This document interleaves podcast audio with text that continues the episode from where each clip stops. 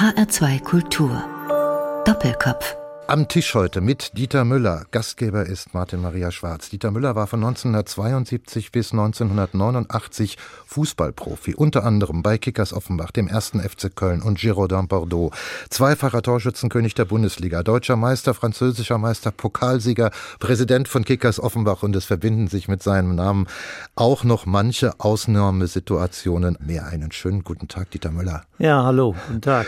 Ich bleibe mal gleich bei dem ungewöhnlichen Profil Ihres Lebens. Sie haben überdurchschnittlich viele Ausreißer nach oben und nach unten. Denken Sie heute manchmal ein bisschen weniger Drama hätte auch gereicht? Ja, ist so, man kann sich sein Leben nicht aussuchen. Das ist, ist, ja, ich bin sowieso der Auffassung, dass vieles im Leben Bestimmung ist und äh, auch mein Leben, äh, das sicherlich von sehr viel äh, außergewöhnlichen Momenten Höhen, gerade auch was der Fußball angeht. Und natürlich den Schicksalsschläge, die auch mich ereilt haben, äh, zum Beispiel der Tod meines Sohnes oder auch der frühe Tod meiner Schwester. Und all diese Dinge, die habe ich mir, hätte ich mir natürlich nicht gewünscht, aber ich denke, man, man muss versuchen anzunehmen, muss halt auch versuchen, dass man aus diesen ganz schlimmen Schicksalsschlägen irgendwo einen Sinn sieht. Das fällt im ersten Moment sehr schwer, ist auch sehr schwierig, aber ich denke mal, wenn man die Dinge dann so mit einem gewissen Abstand betrachtet, dann ergibt vieles einen Sinn. Der Tod eines Kindes ist natürlich jetzt, das ergibt keinen Sinn. Und ich denke mal, das ist, weiß, das kann sich ja jeder vorstellen. Wenn du ein, ein Kind verlierst, ist das sicherlich das Schlimmste, was, du im, was dir im Leben passiert. Wir werden das später nochmal ergründen, was eventuell das Sinnhafte dabei gewesen sein könnte oder ist. Ihr ganzes Leben, Sie haben es eben gerade schon erwähnt, Dieter Müller ist von Anfang an eigentlich von Tod umgeben, vom frühen Tod nahe und nächster Menschen. Wie schafft man es da unbefangen zu bleiben? Oder sind Sie das vielleicht gar nicht mehr? Mm, ja, also ich will mal so sagen, vom frühen Tod. Also mein Vater ist relativ früh gestorben. Das war ja unter Bezug, da war ich. War der Adoptivvater, muss man sagen. Der Adoptivvater. Ich, ja. Äh, ich habe ja meine, bin als ich zwei Monate alt war, äh, hat meine Mutter mich zu meinen Großeltern gegeben. Das war ja 1954. Und ich muss dazu sagen, das waren auch zehn wunderbare Jahre. Ich hatte wunderbare Großeltern, wunderbare Menschen. Und dann hat meine Mutter wieder in, in jemand kennengelernt, den Herrn Müller. Ich hieß ja früher Kaster. Und äh, der hat dann äh, mich mit 19 adoptiert, ja, und ist dann kurze Zeit später gestorben an einem Gehirnschlag. Das war natürlich für mich schwierig, weil auch im, im weiteren Leben hat mir immer so ein bisschen eine Vaterfigur gefehlt. Aus welcher inneren Substanz haben Sie denn selbst geschöpft? Also erstmal habe ich mich ja zum Beispiel immer weitergebildet. Ich habe zum Beispiel, ich war jung und habe schon Bücher, habe schon immer sehr gern gelesen, habe mich mit Philosophie beschäftigt, habe also versucht auch so, auch schon in frühen Jahren äh, über so ein bisschen über den Sinn des Lebens nachzudenken. Was hat in diesem Moment irgendwo eine, Berechtigung oder ich musste ja auch äh, dann in Köln mich behaupten als, als, als junger Spieler. Wir waren ja eine großartige Mannschaft mit großartigen Spielern. Es war ja damals zu der Damengeneration die die mit in Deutschland die beste Mannschaft. Kommen wir noch zu. ja, noch zu, genau. Ja. Flo, Overath, das ja. waren Weltklasse-Spieler. Und da musste ich mich halt durchsetzen. Aber ich war immer auch ein sensibler Mensch, war auch sensibel äh, für die anderen Menschen. Das ist, denke ich mal, äh, ganz, ganz, ganz wichtig. Und was vor allen Dingen, was ich, was ich sagen muss, was mir auch was wichtig ist, ich war immer ein Menschenfreund. Also ich habe immer, und auch heute noch, selbst mit den vielen Schicksalsschlägen und den schwierigen Momenten, die ich in meinem Leben haben musste, sehe ich die Menschen positiv. Mhm. Und, äh, und das, denke ich mal, ist auch eine Grundvoraussetzung, um ein einigermaßen zufriedenes Leben zu führen und dann letzten Endes auch diese, diese, diese schlimmen Momente des Lebens dann zu meistern. Wenn wir jetzt mal für eine Phase unseres Gesprächs zu den schönen, zu den blühenden Zeiten kommen, da bitte ich Sie doch mal kurz die Augen zu schließen und sich Bordeaux als Erinnerungsbild hervorzuholen. Denken Sie da zuerst an das Stadion, an die Fußballspiele, oder haben Sie die Weinlandschaft Bordeaux vor sich? Erstmal denke ich an die Menschen. Also ich muss auch sagen, ich bin ja dann, äh, hatte auch äh, große, große Erfolge beim ersten FC Köln und ich, mein damaliger Trainer, das war der Rinus Michels. Das ist auch ein Glück gewesen, dass ich großartige Trainer hatte, das muss man auch sagen. je höher du spielst auf, auf, auf, dem, auf einem höheren Niveau, umso besser sind natürlich auch die Trainer.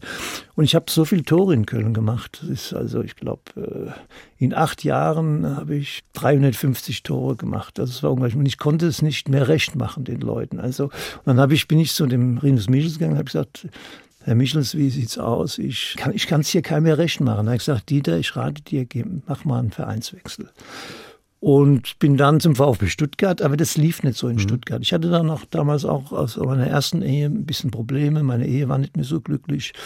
Und meine Auffassung, es gibt ja keine Zufälle im Leben. Damals der Manager von Girondin Bordeaux, der Didier Couecou, saß auf der Tribüne und wollte eigentlich den Ewald Lien beobachten. Ausgerechnet in diesem Spiel machte ich drei Tore. Dann ging das drei Wochen später das Telefon, äh, Herr Müller, hätten Sie äh, Interesse nach Bordeaux zu gehen? Und ich hatte ja damals auch andere Vereine im Kopf. Ich hatte die Angebote von Eis Rom damals, Italien war ja auch da ganz innen oder äh, auch von Spanien das ein oder andere Angebot. Und da habe ich gesagt, Bordeaux. Und dann habe ich mich informiert und habe dann auch erfahren, das ist eine Weltklassemannschaft. Da waren zwar Mittelfeldspieler, Gires, Ticana, großartige Spieler, die auch die man hier ja auch kennt, Marius Tresor. Und dann bin ich runtergeflogen und dann waren die Menschen sehr herzlich. Ich habe mich mit dem Präsidenten getroffen, äh, Claude Bess, es war ein toller Mann. Und dann hat es funktioniert und wenn ich an Bordeaux denke, denke ich natürlich an die Menschen, an die großartigen Mannschaft und natürlich an die Region, weil erstmal habe ich in meinem Leben immer gern gut gegessen.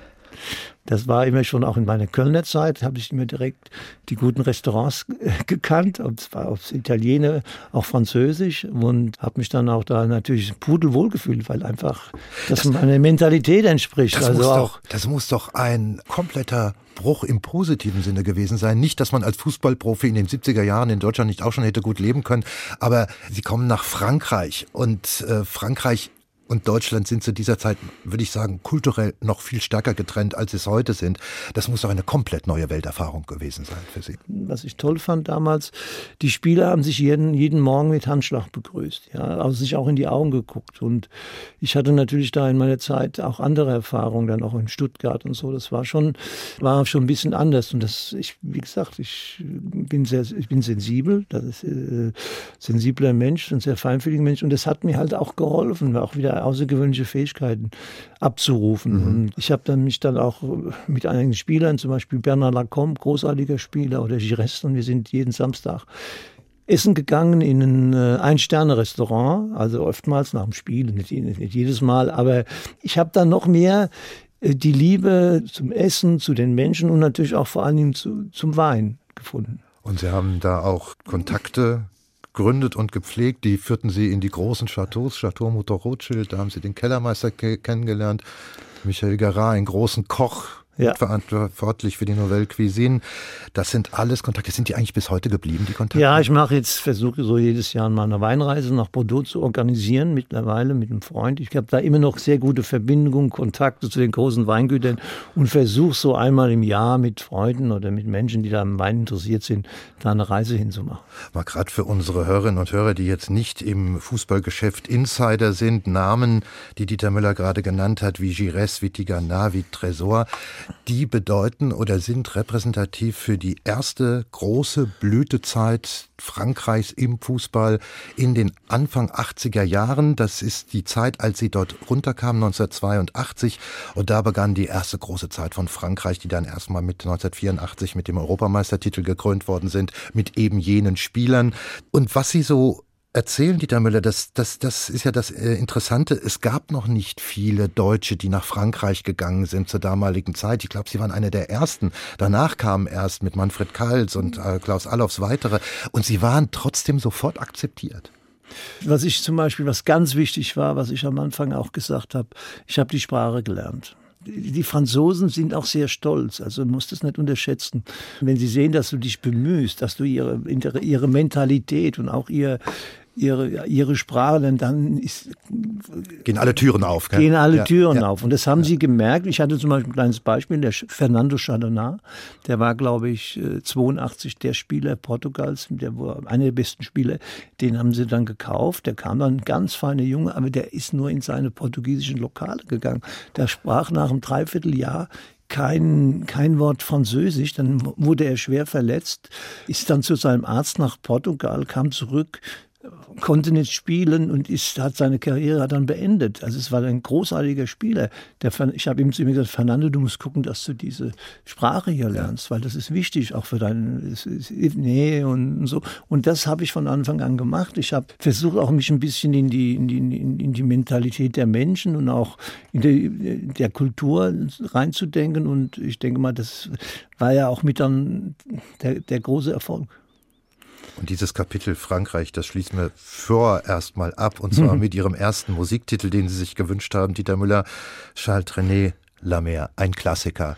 Haben Sie die französische ähm, Musikkultur von Anfang an in sich verinnerlicht? Ja. Ich, hätte jetzt so viel, ja. so viel Titel hier wählen können. Ich habe jetzt mich für den entschieden, weil es finde ich ist ein großartiges Lied. Das, ähm, ich bin auch ein totaler Romantiker, das muss man auch dazu sagen. Ich muss sagen, ich hätte auch Charles Aznavour äh, zum Beispiel Ski oder sowas wählen können. Aber ich habe mich jetzt für das Lied entschieden und ich freue mich darauf.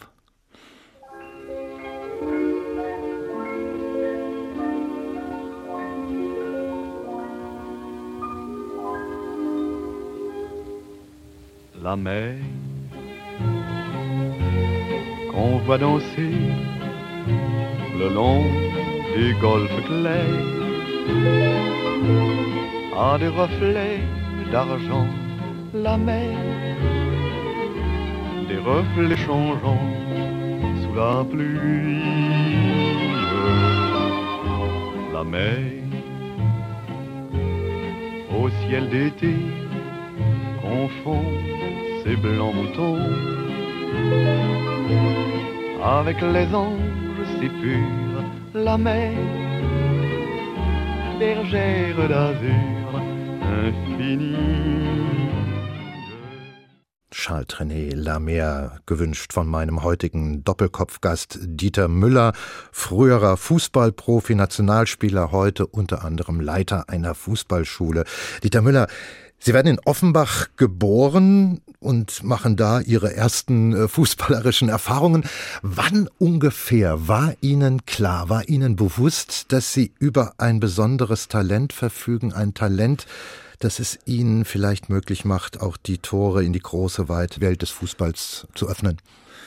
Ja, Wann merkt man das? Ist man da fünf, ist man sechs, sieben Jahre? Ich weiß. Mm, ja, da ist so in dem Alter war das und ich bin ich bin ja in sehr bescheidenen Verhältnissen groß geworden bei meinen Großeltern die ersten zehn, elf Jahre und äh, wir hatten ja nicht viel. Wenn es dann da einmal in der Woche so ein, so ein halbes Hähnchen gab, dann war es, was war das schon ein Festessen. Und äh, ich hatte, da hatte der Fußball für mich auch eine große Bedeutung. Ich bin immer in die, in die Anlage damals nach Offenbach und ich wollte immer Tore machen. Also es war immer, äh, Didi haben sie mich damals gerufen. Das war damals ein großartiger Fußballer in Brasilien zu dieser Zeit. Didi, nicht Pelé, sondern Didi dass ich natürlich dann so eine große Karriere mache, da sind auch viele Umstände dann da aber halt eben auch Eigenschaften, die man dafür braucht, die dann über Wohl und Wehe entscheiden in einer Karriere. Wenn man dann so 13, 14, 15, 16 ist, dann trennt sich ja meistens dann zum ersten Mal die Spreu von Weizen. Die einen, denen ist es zu viel, zu viel an Disziplin, das abverlangt wird in jungen Jahren, wo man lieber rausgeht in die Disco oder in andere Gesellschaftsfelder. Äh, bei Ihnen sagten Sie immer von sich selbst, kommt Fleiß hinzu. Das ist eine Eigenschaft, die Sie äh, sehr früh an sich anscheinend gemerkt haben oder, oder auch äh, selbst gefördert haben und, und anscheinend auch ein besonderer Ehrgeiz sind, sonst hätten sie das ja nicht geschafft. Wie kam denn Fleiß und Ehrgeiz so zum Vorschein? Wie haben die sich manifestiert? Ja, ich war, ich war vor allen Dingen erstmal, da ist ja immer Disziplin sehr wichtig. Und dann habe ich halt sehr viel trainiert, mehr wie die anderen. Ich habe immer, solange ich jetzt Fußball gespielt habe, habe ich mir einen Mitspieler geholt und habe gesagt, so, komm, äh, jetzt mach mal 30, 40 Flanken damals gab es ja noch das Kopfballpendel. Ja, also das ist ja, würde ich heute jedem empfehlen, wenn ich sehe manchmal, wie in der Bundesliga noch da äh, falsch gesprungen wird. Also Kopfballpendel, das habe ich stundenlang gemacht. Und was alles, was mich immer in meinem ganzen Leben begleitet hat, das ist Demut.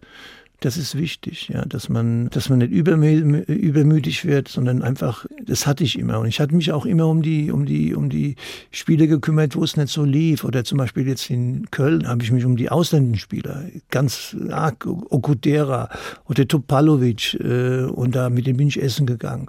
Und ich weiß noch, ich vergesse nie meine erste Begegnung mit Bernd Schuster, der bei Augsburg damals spielte, kam äh, zu, zu, zu uns nach Köln, ganz junger Spieler. Und dann habe ich den eingeladen in, in Haus Töller, das ist so ein typisches Kölsch Lokal. Ich kann mich erinnern, der Bernd, der hat keine fünf Worte gesprochen, mhm. ja. Mhm. Und dann habe ich ihm gesagt, er soll mal ein bisschen aus sich rausgehen.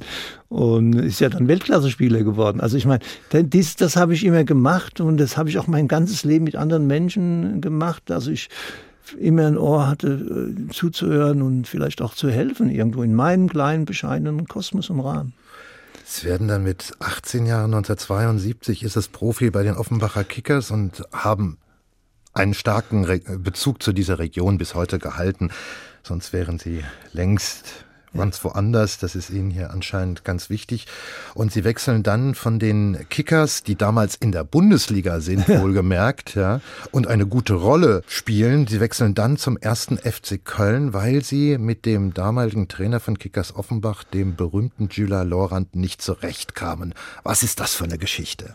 Oder er mit Ihnen nicht? Ja, das fängt an. Es gibt ja in meinem Leben so ein paar Sätze, die mich mein ganzes Leben begleiten. Und da ist ein wunderbarer Satz, der heißt, äh, vergiss nie die Freunde Freunde auf dem Weg nach unten, sie können dir auf dem Weg nach unten wieder begegnen. Ja, oder zum Beispiel urteile nie über einen Menschen, wenn du nicht einen Tag in seinen Mokassins gegangen bist. Und das war bei Jules Laurent äh, der Fall. Der hat mich quasi äh, verurteilt, weil ich damals, äh, mein Vater, der Alfred Müller, war Bauunternehmer und war ein wohlhabender Mann. Und da hat er mal zu unserem Manager, zu dem Willy Conrad gesagt, weißt du, Willy, hat er Geld von zu Hause, kann sich nicht quälen.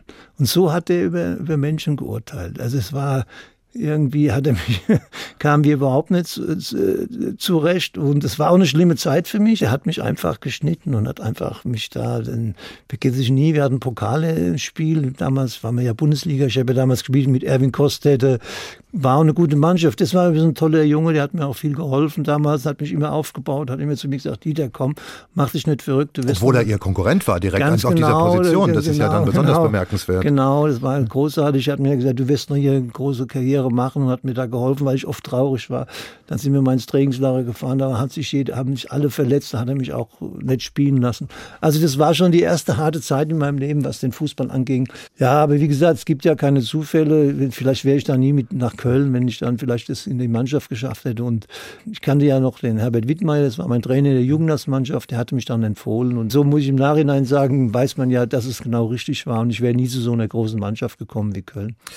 Und in Offenbach wird man sich wahrscheinlich noch lange, lange, lange geärgert haben, dass man sie hat ziehen lassen, gemessen an dem, was dann erfolgte in ihrer Karriere, auch wenn sie später nochmal nach Offenbach zurückgegangen sind und da auch wieder getroffen haben, aber da war Offenbach schon unterklassig. Das war dann in den End 80er Jahren. Ja, genau. Dieter Müller, weil Sie das jetzt schon öfter erwähnt haben, dass Sie ein sehr sensibler Mensch sind mit der besonderen Fußnote, nicht nur was Wirkung von außen auf Sie angeht, sondern was auch Ihre Sensibilität für andere Menschen betrifft. Das scheint ja bis heute ein ganz wichtiger Moment im Fußball geblieben zu sein. Ich beobachte das mit großer Aufmerksamkeit. Es gibt die robusten Naturen, die gehen durch alle Türen durch, die kommen auf den Platz und sagen, ich bin der Chef und werden dann auch Chef. Und es gibt halt die vielen, vielen anderen, die weniger selbstsicher sind, die an der Hand geführt werden müssen und Glück benötigen, dass es da immer wieder jemanden gibt, der sie selbstsicher macht. Sie gehören zu diesem, zu dieser zweiten Seite. Ich möchte manchmal gar nicht wissen, wie viel Talente im deutschen Fußball ja. nicht groß wurden, obwohl sie die Fähigkeit dazu hatten, weil sie eben nicht die richtigen Menschen fanden, die ihnen das Vertrauen schenken, das Selbstvertrauen, das sie dann bekommen haben in Köln. Und dann machen wir einen kleinen Sprung äh, gibt es ja so einen, einen, einen Menschen und Trainer, der dann in der zweiten Zeit ihrer, ihrer Kölner Jahre dann eine ganz große Rolle spielt. Ein ganz berühmter Name im deutschen Fußballgeschäft bis heute geblieben, Hennes Weißweiler. Ja. Was hat den ausgezeichnet? der Hennes hatte, war einfach der Zeit 20, 25 Jahre voraus. Der hatte damals auch schon äh, eine Spielphilosophie, der hatte ja einfach Charisma und der war, äh, ja, der war großartig, der war unheimlich hart. Ich hatte in meiner Laufbahn 24 Trainer und die besten waren die, die am härtesten waren, das muss man sagen. Aber noch menschlich, er war auch menschlich. Er hat mal zu mir gesagt, Dieter, du kannst hier machen, was du willst, wenn du die, wenn du die, die, die Kiste triffst. Der hatte jetzt äh, Techniktraining gemacht, der hatte äh, Mannschaftssitzungen gemacht, äh, um eine andere Taktik, das besprochen. Aber er hatte auch seine Probleme mit, mit den Stars und dann auch mit Wolfgang Overath. Aber nicht mit Ihnen anscheinend. Nee, mit mir, aber ja, auch schon mal. Ich gibt so, es gibt zum Beispiel ganz nette Geschichte. Ich, meine, meine Mutter, die hatte eine Yacht im Vogelsberg und äh, mein Vater ist ja dann verstorben und da hat sie mich gebeten, Dieter, mach doch mal den Yachtschein. Das ist auch ganz, ist auch schwer, das ist auch nicht so einfach. Und weil ich ja ein braver Bub war, habe ich dann gesagt, okay, ich mache das. Habe ich das gemacht und ein Jahr gelernt, wie, wie verrückt. Das ist eine ganz schwere Berufung. Und dann war er nur einmal um 15 Uhr im, im Kreissaal in Hürth diese Prüfung. Und da konntest, das musstest du hin. Und dann bin ich zu meinem Trainer gegangen und habe gesagt, Herr Weißweiler, ich habe hier mich jetzt vorbereitet auf den Yachtschein. Und da hat er zu mir gesagt, Jung, was messst du? Die Yachtschein, was ist das dann? Du, du kommst mal zum Training. Konnte ich nicht hin. Ich war so traurig. Ich meine, ich habe da gelernt, gebüffelt. Und dann habe ich es aber ein Jahr später gemacht und da habe ich noch gar nicht gefragt. Dann bin ich einfach äh, dann äh, ein bisschen später gekommen, dann hat es auch funktioniert. Aber das war typisch oder meine Hochzeit, meine erste das wollte, habe ich gesagt, ich, muss, ich wollte heiraten da, da gesagt, ja, du musst den anderen Termin aussuchen, da haben wir Training. Ich meine, so Leute wie Jupp Heynckes oder, oder jetzt auch Berti Vogts oder all diese Trainer, auch jetzt vielleicht Nagelsmann, die haben alle irgendwie von ihm so ein bisschen was übernommen, weil er einfach äh, der damaligen Zeit voraus äh, war und ein großartiger Trainer war. Der würde auch heute noch Jobs bekommen. Der würde ja, heute noch arbeiten mit, können. Sind Sie eigentlich froh, Dieter Müller, dass Sie in den 70er und 80er Jahren Fußballprofi waren. Ich denke, es gibt Dinge, die dafür sprechen und wahrscheinlich auch welche, die dagegen sprechen, aber sie hatten mehr Freiheiten. Sie waren noch nicht videoüberwacht. Ich wollte nicht tauschen, das ist auch alles hypothetisch. Ich meine jetzt so vom, vom, vom Spielen auf dem, auf, dem, auf dem Feld. Also, oder auch natürlich, klar, der Kontext, der Raum, in dem sie sich sonst bewegt haben, der war natürlich nicht so überwacht, wie das heute der Fall ist. Aber wenn ich das so sehe, wenn ich noch Bilder sehe von Spielern, selbst Maradona, wo ich denke, mein Gott, die hatten eigentlich, die waren nicht austrainiert. Ja, manche hatten auch durchaus Übergewicht. Ja, und dann also hört man die Geschichten vom Alkohol auch noch ja. vor dem Spiel und so weiter weiter. Heute undenkbar. Ja, richtig. Das hat sich natürlich, der Fußball ist natürlich viel athletischer geworden, das ist ganz klar.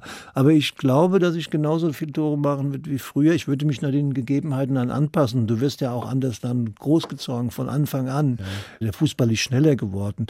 Aber die, es sind auch die Bälle leichter geworden. Es ist auch noch mehr Auf, Aufmerksamkeit. Und Tauschen, äh, das ist alles hypothetisch. Das ja. habe ich immer in meinem Leben gesagt. Und das Talent, das bleibt ja. Sie hatten halt eben, Sie haben das auch zu Recht gerade genannt, ein besonderes Talent, nicht nur mit dem Fuß, sondern auch mit dem Kopf in der Luft. Das ist ja das, was selten Stürmer auf sich vereinen können.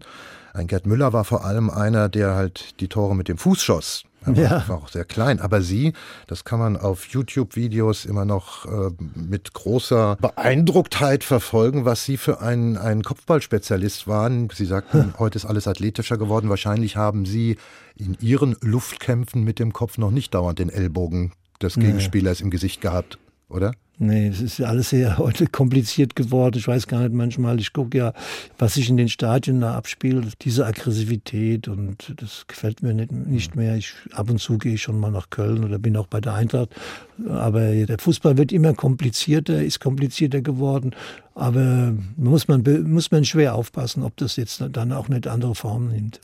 Apropos Kopfball, kommen wir mal auf zwei besondere Momente in Ihrer Fußballerlaufbahn zu sprechen. Zwei Momente, die ich wage es mal zu sagen, für die Ewigkeit sind, die im Gedächtnis bleiben, über die man auch noch sprechen wird, wenn wir beide längst im Grab sind. Es sind Momente jenseits der vielen Titel, die sie gewonnen haben. Im Jahr 1976, da sind sie 22 Jahre alt, werden erstmals in die Nationalmannschaft berufen und haben dann auch ihren ersten Einsatz und das gleich bei einem hochwichtigen Spiel im Halbfinale der Europameisterschaft 1976 in Belgrad. Und da hören wir mal gerade rein in den Originalton der Fernsehreportage von Rolf Kramer. Und jetzt kommt die Nummer 9 bei Deutschland, das ist Dieter Müller vom 1. FC Köln, da ist er. Dieter Müller vom 1. FC Köln, die angekündigte Variante von Helmut Schön, etwas verklausuliert, seit Wochen in den Zeitungen stehen. Bei einem Rückstand in der Schlussphase ein echter Mittelstürmer. Wir werden sehen. Eckball Bonhoff. Neun Minuten noch. Und Tor!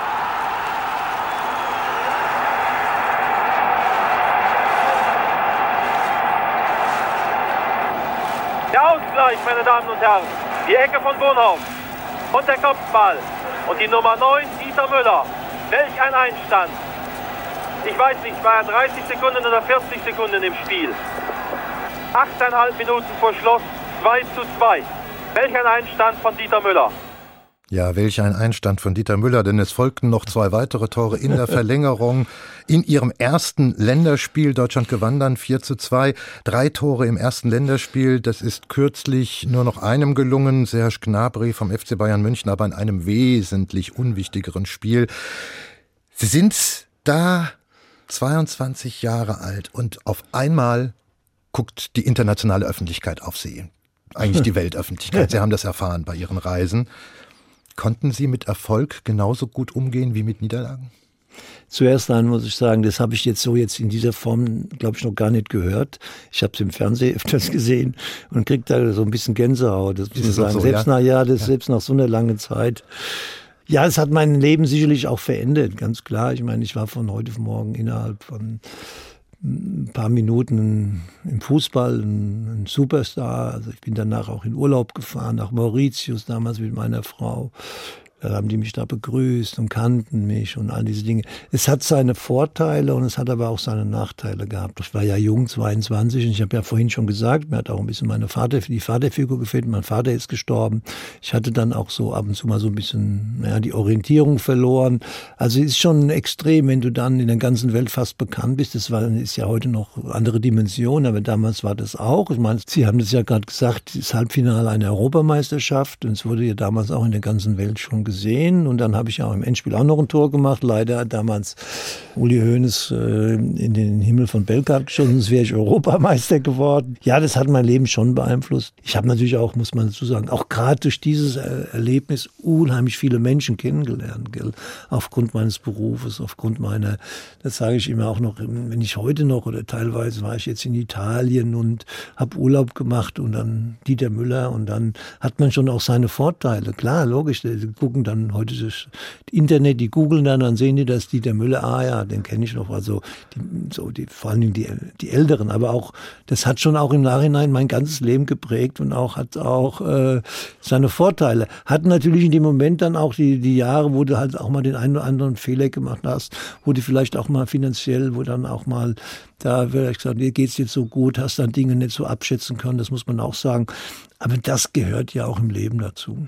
Ich höre an dem, was Sie sagen und wie Sie sagen, Dieter Müller, dass Sie solche Täler und Tiefphasen in ihrer Karriere wie die in der Nationalmannschaft. Es, sie kamen nur auf zwölf Länderspiele, immerhin mit neun Toren, aber dass sie die ganz gut äh, verkraften konnten, aufgrund der, des Glücks, das ihnen halt eben auf der anderen Seite dann auch im Sozialen dann zulachte. Ja, das, ja ich habe auch meine Krisen gehabt, das muss man sagen. Aber ich bin jetzt 66 Jahre und ja, also da gab es schon Momente, die auch schwierig waren, also ja. wo ich auch äh, zum Beispiel so eine innere Traurigkeit habe und so. Aber ich habe mich immer versucht, da raus. Ich bin dann allein mit mir selbst und habe natürlich auch das Glück, äh, Freunde und auch eine Partnerin zu haben, äh, die mir dann auch, äh, die mich weiß zu nehmen, die mir auch dann da rauskommen. Weil das ist ganz wichtig. Und ich sage nur mal, ganz wichtig im Leben ist für mich auch, dass man gute Freunde hat. Man hat nicht viele Freunde, aber wenn man Freund, was ist, wäre das Leben ohne, ohne Freunde? Das ist, das ist, so ist es. Aber man muss halt auch positiv da, man darf nicht so viel erwarten, aber man muss auch trotzdem da, äh, ich trinke lieber mit einem guten Freund oder mit meiner Frau ein Glas Wein als allein, weil ich das mit dem teile. Ich kann da gern teilen. Also ich muss deswegen ein bisschen lachen, weil mir da einer der besten Sätze von Lothar Matthäus einfällt. Der sagte mit diesem Spruch, elf Freunde müsst ihr sein, sagt er, elf Freunde hat man das ganze Leben nicht. ich glaube, das ja, ist, ist, eine gut. sehr weise. Ja, Ellen Delors hat einmal gesagt, ne? wenn du im Leben einen Freund hast, bist du ein reicher Mann. Mhm. Aber wir bleiben gerade noch mal bei diesen sehr erfolgreichen 70er Jahren, wenn dann zwar auch nicht mehr in der Nationalmannschaft, doch umso mehr in der Bundesliga. Und ein Jahr nach diesem Ereignis in Belgrad geschieht dann das, was ja Ihnen einen ganz besonderen Platz in der deutschen Fußballgeschichte sichert. Deswegen sagte ich gerade wahrscheinlich für die Ewigkeit, denn sie halten immer noch diesen einen Rekord, den selbst Gerd Müller nicht brechen konnte mhm. und auch alle anderen Größen, die danach kamen, von Rudi Völler bis Miroslav Klose, da kamen sie nie ran. Es war der 17. August 1977, als sie im Bundesligaspiel gegen Werder Bremen sechs Tore in einem Spiel erzielten. Beschreiben Sie nochmal diesen besonderen Abend in Köln-Müngersdorf damals. Ja, es war ein Mittwochsspiel, es war ja damals, es hat geregnet geregnet. Es war ein Nachholspiel, das weiß ich noch. Es war jetzt äh, irgendwie unter der Woche und ich hatte äh, immer Probleme mit dem Horst Dieter Höttges. Das war Ihr Gegenspieler von Bremen. Das war mein ja. Gegenspieler ja. und der war brutal. Also das war, das kann man sich heute auch gar nicht vorstellen, weil Sie haben ja eben gesagt, was ist heute anders? Also Videokameras und der wäre ja in fast jedem Spiel wäre der ja vom Platz geflogen. Das an die Grenzen das ging, was heute gar nicht mehr, da würde ja, das ging ja gar nicht. Das ist wäre völlig unmöglich. Und ich habe mich da sehr geärgert und dann in dem Spiel kam er an mit roten Schuhen, da habe ich mich noch mehr geärgert geärgert und ich hatte schon Wut. Und wenn ich Wut im Bauch habe, dann wird's gefährlich. Also Gott, ich bin ja. jetzt einmal, bin ein sehr gutmütiger Mensch, aber es gibt eine Grenze und wenn die erreicht ist und ich werde, es merkt, das ist dann Gebet ausgenutzt oder sowas. Und so ist es auch im Fußball gewesen. Sonst hätte ich mich nicht da durchsetzen können. Und dann kam der da an und da hatte ich so eine Wut und hatte natürlich auch das Glück, einen guten Tag zu erwischen und auch letzten Endes das Glück jetzt. Es gab ja schon einige Spieler, die haben fünf äh, Tore geschossen und ich freut mich, ich bin natürlich ganz glücklich. Das ist, ist schön. Bis jetzt, glaube ich, mit an, es ist 42 oder 43 Jahre, das ist Wahnsinn und es ehrt mich und ich hätte aber noch zwei Tore mehr machen. Das ist, das ist im Nachhinein weiß ich das, dass ich vielleicht das ein oder andere noch wie, er, wie, erlebt man das? Ist das dann so wie ein Rausch? Haben Sie da noch in Erinnerung, wie Sie das wahrgenommen ja, haben? Damals ich war ich jung, ja, Rausch, ja, das war mir auch gar nicht Wir haben ja dann wieder samstags gespielt. Ich bin dann, hab dann Bier, die haben mich natürlich ein bisschen gefeiert, die Presse, aber auch das war damals auch nicht so. Das wusste man ja auch nicht, dass dieser Rekord so lange hält. Ja, es war großartig und es war sicherlich eines der schönsten Erlebnisse in meinem Leben. Aber es musste ja weitergehen. Ich musste ja Samstag wieder dann okay. spielen und mhm. dann am nächsten Morgen hatte ich wieder Training gehabt, insofern. Die großen Momente, die Müller, jetzt kommen wir im nächsten Schritt zu den Schicksalsschlägen. Das hörte ja nicht auf in Ihrem Leben und ich glaube, da ist die zweite Musik, die Sie gewählt haben, schon eigentlich die Überleitung. Peter Maffa über Siebenbrücken musste gehen. Sagen Sie was dazu. Ich habe vor schweren Spielen, vor wichtigen Spielen oder generell vor Spielen, habe ich immer diese Musik gehört. Und es war ja damals meine Zeit, 70er Jahre, und ich habe Peter Maffay immer gemocht. Ich wusste, dass, es, dass ich viele, viele Momente habe, wo ich dann kämpfen muss. Und das bricht meine Mentalität an. Und ich fand, es passt so auch zu der Sendung hier und gibt da einen Bezug zu. Und äh, insofern freue ich mich, es zu hören.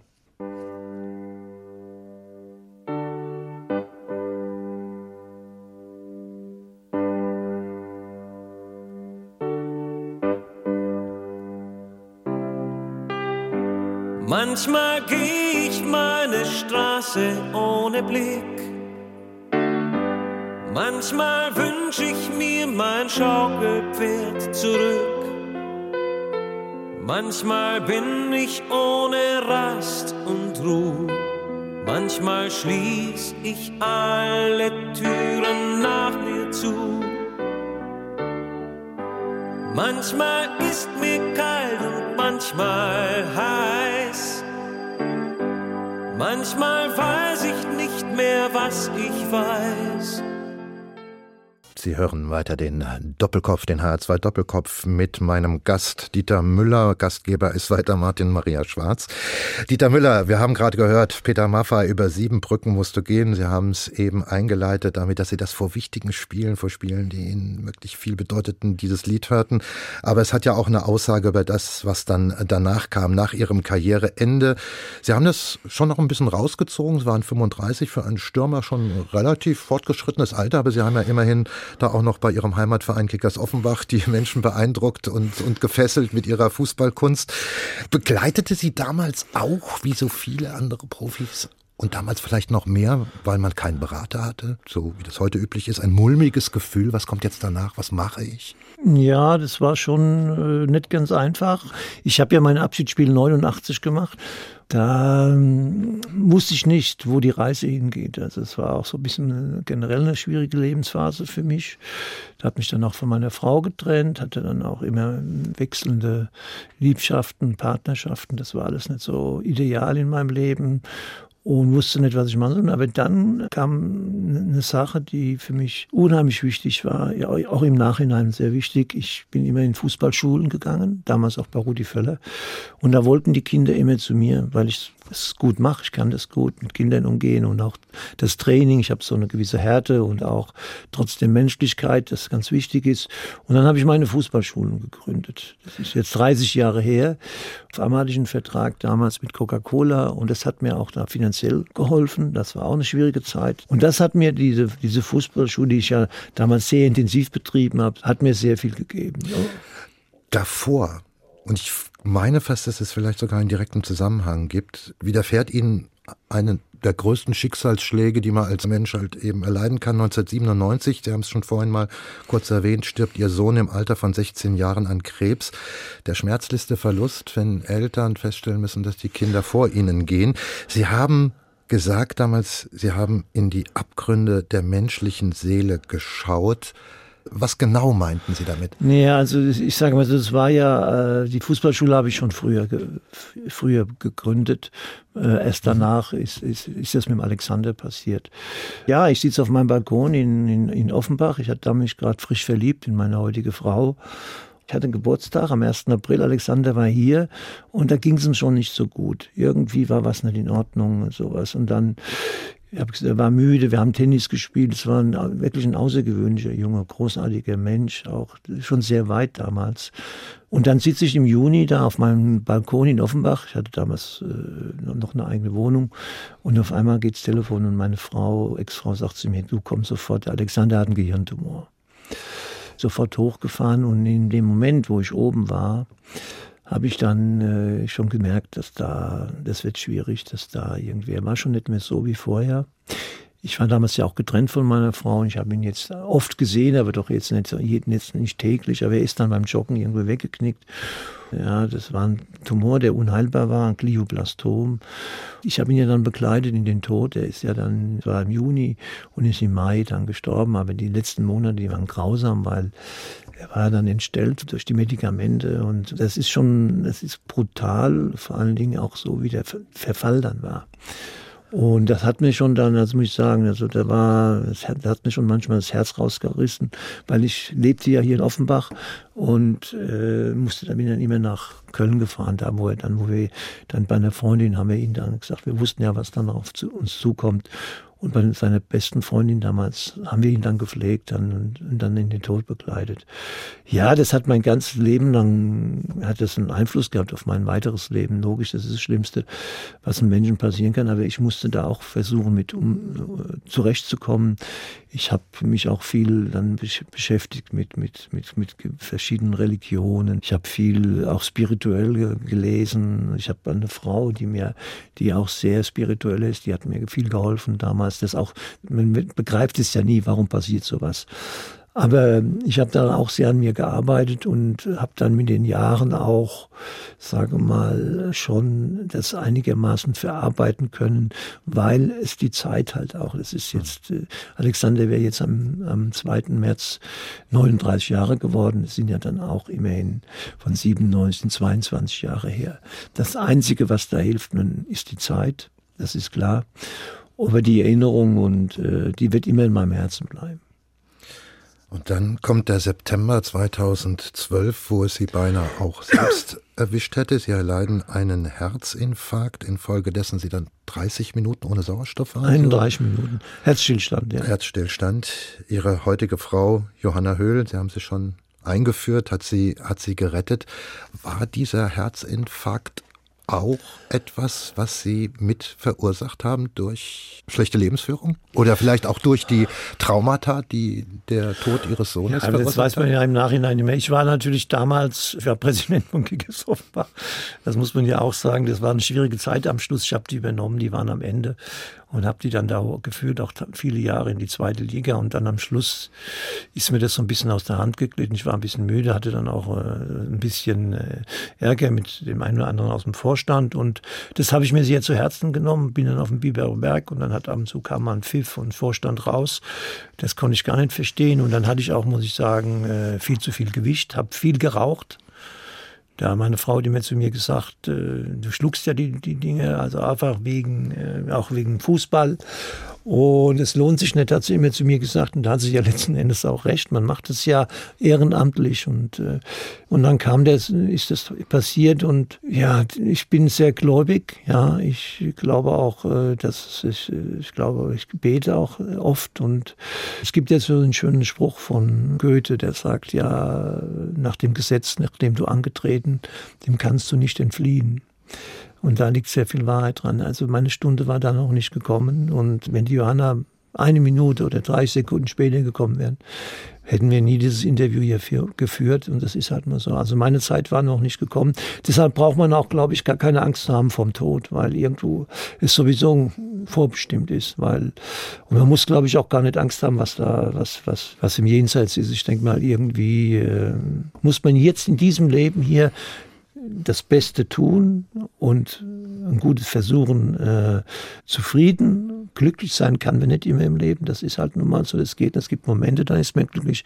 Aber versuchen, ein erfülltes und zufriedenes Leben zu führen. Was ich gelernt habe, ist Demut. Dankbarkeit und versuchen einfach bewusst zu leben. Ja, mhm. es gibt auch so einen schönen Spruch: äh, Der Morgen ist nicht versprochen. Also da liegt sehr, sehr viel äh, Wahrheit drin. Aber es gibt viele Menschen, die das leider gerade in unserer Zeit äh, wegschieben und vergessen. Steht auch der letzte Titel vielleicht so unter diesem Gedanken, den Sie sich gewünscht haben, Rod Stewart, Smile? Ja, nein, das hängt eigentlich, das hängt mit meiner Schwester zusammen. Meine Schwester ist mit 49 Jahren gestorben. Es war ein bisschen eine verlorene Seele wirklich ein lieber Mensch, aber es gab da auch ein bisschen mit Alkoholproblemen und so weiter. Sehr traurig, habe sie sehr gern gehabt und damals bei der Beerdigung spielten wir Smile und das, ich hab, kann kurz auch noch sagen, es gibt eine nette Begegnung, auch was der Fußball mir gegeben hat. Ich war mal beim eingeladen beim Länderspiel in Schottland vom DFB. Wir hatten so einen VIP-Raum und daneben saß Rod Stewart. Dann bin ich zu ihm hin und habe ihm gesagt, kennst, kennst du mich noch? Ich bin Dieter Müller. Ah, yes, uh, I know you, ich kenne dich und so. Und habe dann mit ihm ein Foto gemacht und es war eine ganz besondere Begegnung. Und ich höre seine, liebe seine Musik und dann finde ich dieses Smile wunderschön. Das ist ja normal von Nat King Cole. Und das hat, das war bei meiner Schwester, da habe ich das damals die Musik ausgesucht bei ihrer Beerdigung und es ist, wenn ich, wenn ich das höre, denke ich auch immer an sie. Dieter Müller, ganz herzlichen Dank für diese vielen Einsichten und ehrlichen Auskünfte über ein reiches, aber halt eben auch kontrastreiches Leben. Danke auch. Und hier hören wir zum Schluss Rod Stewart mit Smile. Und am Mikrofon verabschiedet sich vom Doppelkopf Martin Maria Schwarz.